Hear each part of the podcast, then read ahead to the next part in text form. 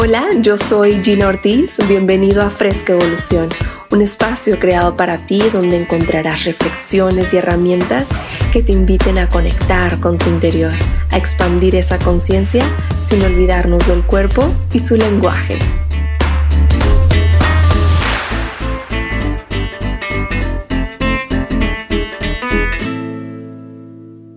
Hola, hola, bienvenido, bienvenida a un episodio más de Fresca Evolución. Gracias por estar aquí, gracias por compartir cada episodio. Todas esas personas que me han dicho, oye, lo escuché varias veces, me encantó. Muchas, muchas gracias por permitirme estar en tu corazón, por permitirme estar constantemente contigo. De verdad que es un privilegio para mí y pues se cumple mi, mi sueño de poder compartir con más personas herramientas que imagino que pueden servir. Así es que, pues bueno, eh, febrero eh, elegí que sería un mes para trabajar en nuestro interior respecto a las relaciones, a nuestras relaciones, ya sea con nosotros, con otras personas. Así es que venimos de un episodio donde nos enfocamos en mirar cómo muchas veces nuestras heridas del pasado, nuestros dolores, nos alejan de crear vínculos sanos. Y lo que deseo compartirte en este episodio es con la intención de que ampliemos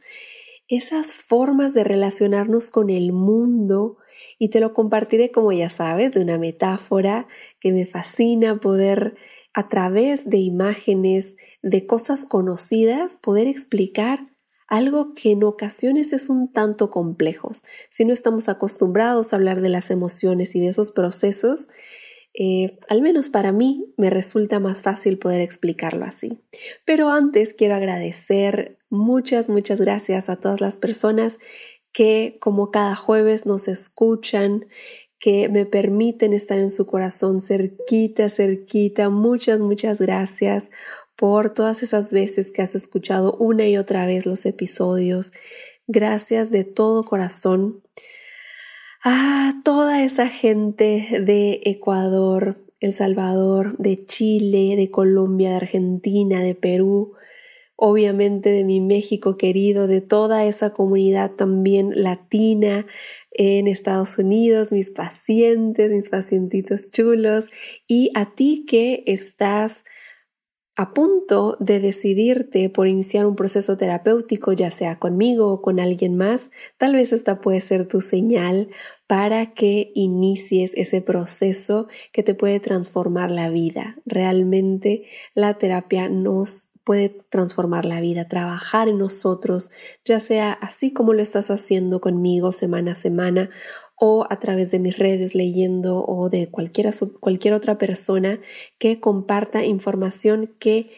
te permita crecer en tu interior, eh, todos esos talleres que hemos tomado o que o libros también obviamente que, que nos cambian la vida, que nos cambian la percepción del mundo y que a partir de ahí comenzamos a transitar este proceso de evolución desde una mirada diferente, desde un caminar diferente.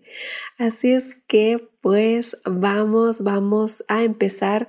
A último aviso parroquial em, en mis redes como Gina Ortiz Oficial, además de si no me has seguido, te invito a que lo hagas. Em, siempre estoy subiendo información que te pueda ayudar a todo este proceso de trabajo interior, pero también comparto allá los talleres que estoy dando, em, todo lo que, lo que pudiera interesarte, ahí está en mis redes y en mi página también, como ginaortiz.com.mx, ahí puedes conocer también un poco más de mi trabajo. Eh, en, que me, en me especializo, que todo lo que, lo que hago. Y pues bueno, lo que deseo compartirte es que el episodio de hoy eh, hablábamos de una metáfora. La metáfora de hoy se la comparto a mis pacientes cuando empiezo a ver que pareciera que están en una calle cerrada donde casi ya están desesperados, desesperadas, porque ya no saben qué hacer para crear esas relaciones diferentes a las que tienen. En específico, obviamente, pues estamos buscando, si estás teniendo relaciones tóxicas, pues un, un este es, eh, esta es la metáfora que yo utilizo cuando llegan mis pacientes y están en ese proceso de, es que ¿por qué sigo aquí? ¿Por qué sigo reaccionando así? ¿Por qué me dijo y tal y tal? Y empiezo ampliando la mirada de cómo cada familia tiene lo que llamamos un lenguaje del amor. Y está conformado con las maneras en las que se relacionan todos los integrantes de ese sistema familiar y que es justo eso lo que los hace únicos. Ahora te voy a poner unos ejemplos para que vaya quedando más claro, pero quiero que sin importar lo nocivo o no de esto, eh, de este lenguaje, quiero que por favor mires que cualquiera de estas formas es lo que llamaremos, para fines prácticos, el lenguaje del amor y que pueden ir desde lo más amoroso hasta lo más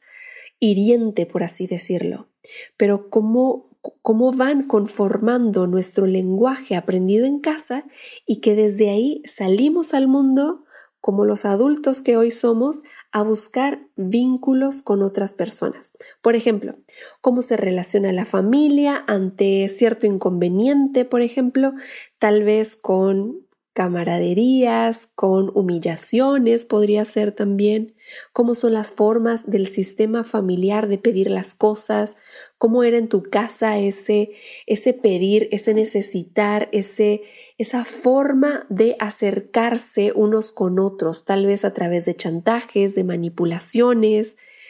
cómo eran esas comidas familiares o tal vez eh, ni siquiera las había, qué tanto eran cariñosos, de esos que todo el día se están tocando o simplemente con una palmadita,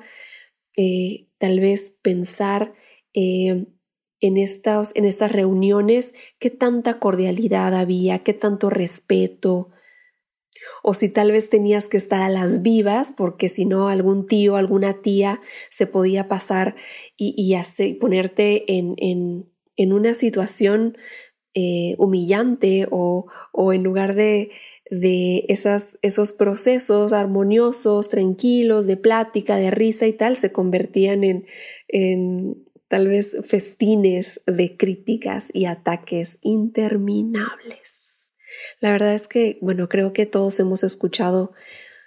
de, de, estos procesos, de cómo se van llevando ciertas familias, y a eso es a lo que llamamos el lenguaje del amor. De todas maneras, ve observando cómo todas estas formas peculiares de tu sistema familiar mientras vamos platicando de todo esto. Observa cómo era el lenguaje eh, también, por ejemplo, de tu familia, de tus amigos cercanos, y entonces yo comparto esto que estamos diciendo con una persona que nació en, en Japón, por ejemplo. Y entonces, obviamente, habla japonés, bueno, no obviamente, pero vaya,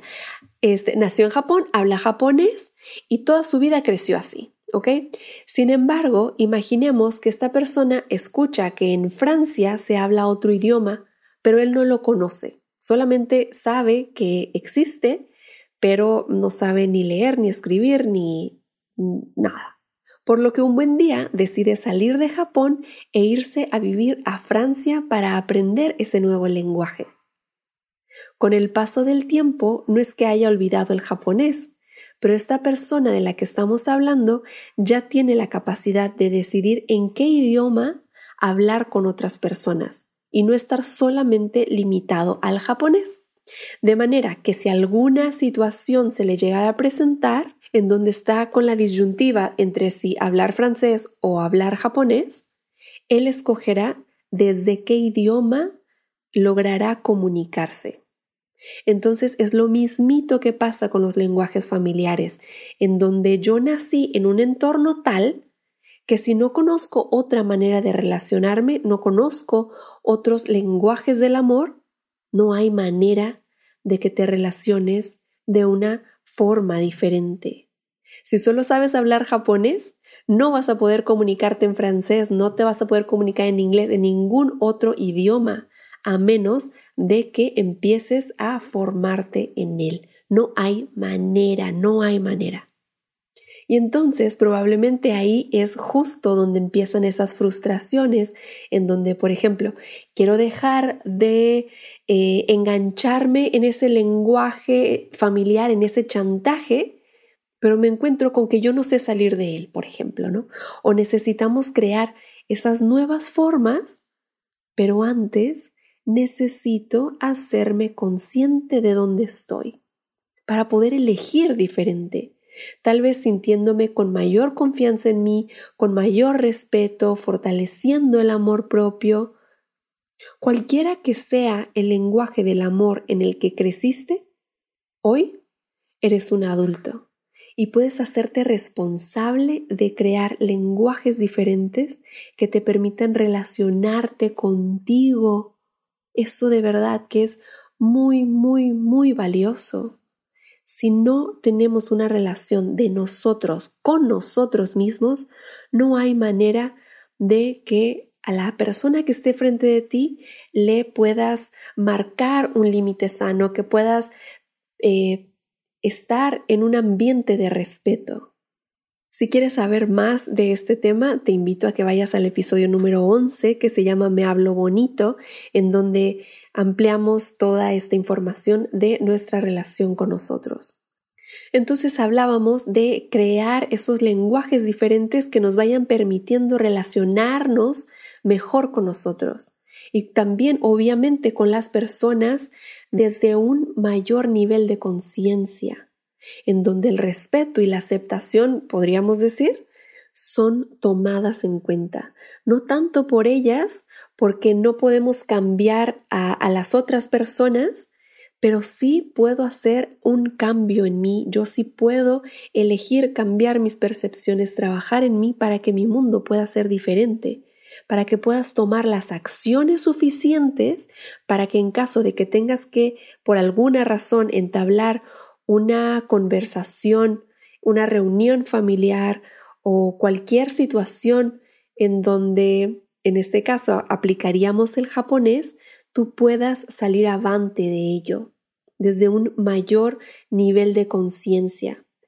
Ya que si, si estás presente, si estás consciente de cómo funciona, cómo funcionaba tu sistema familiar, tu sistema materno familiar, ese lenguaje que se construyó por todos los integrantes de la familia, y lo puedes mirar como un observador desde un lugar más eh, separado, vas a poder cumplir con el propósito por el cual estás hablando con esa persona y continuar tu día a día así, desde un lugar de mayor paz. Al principio cuesta trabajo, al principio es como un tanto retador el poder mirarnos desde afuera y decir, uy,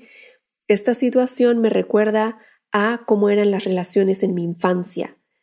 Pero cuando tú logras hacer este proceso de conciencia, cada vez es más fácil, vamos agarrando ese músculo emocional que nos permite lograr salir de nuestras ideas, de todo este drama mental que a veces la cabeza nos presenta, entrar en conciencia desde afuera, mirar la situación completa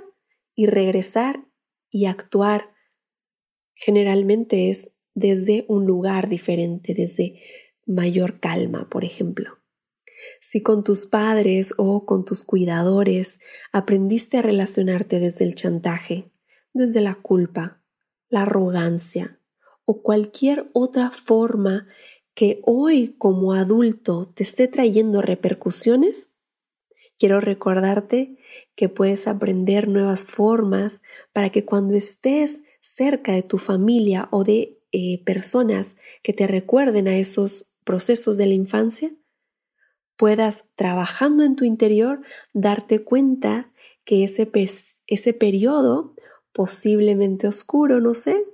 de tu vida haya pasado. Ya pasó. Entra en conciencia, hoy eres un adulto, tú estás a cargo de tu vida